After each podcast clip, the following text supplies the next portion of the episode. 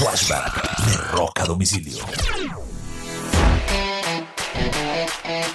Un 9 de diciembre del año de 1984 termina la gira de los Jackson llamado Victory con un concierto en el Dodger Stadium de Los Ángeles.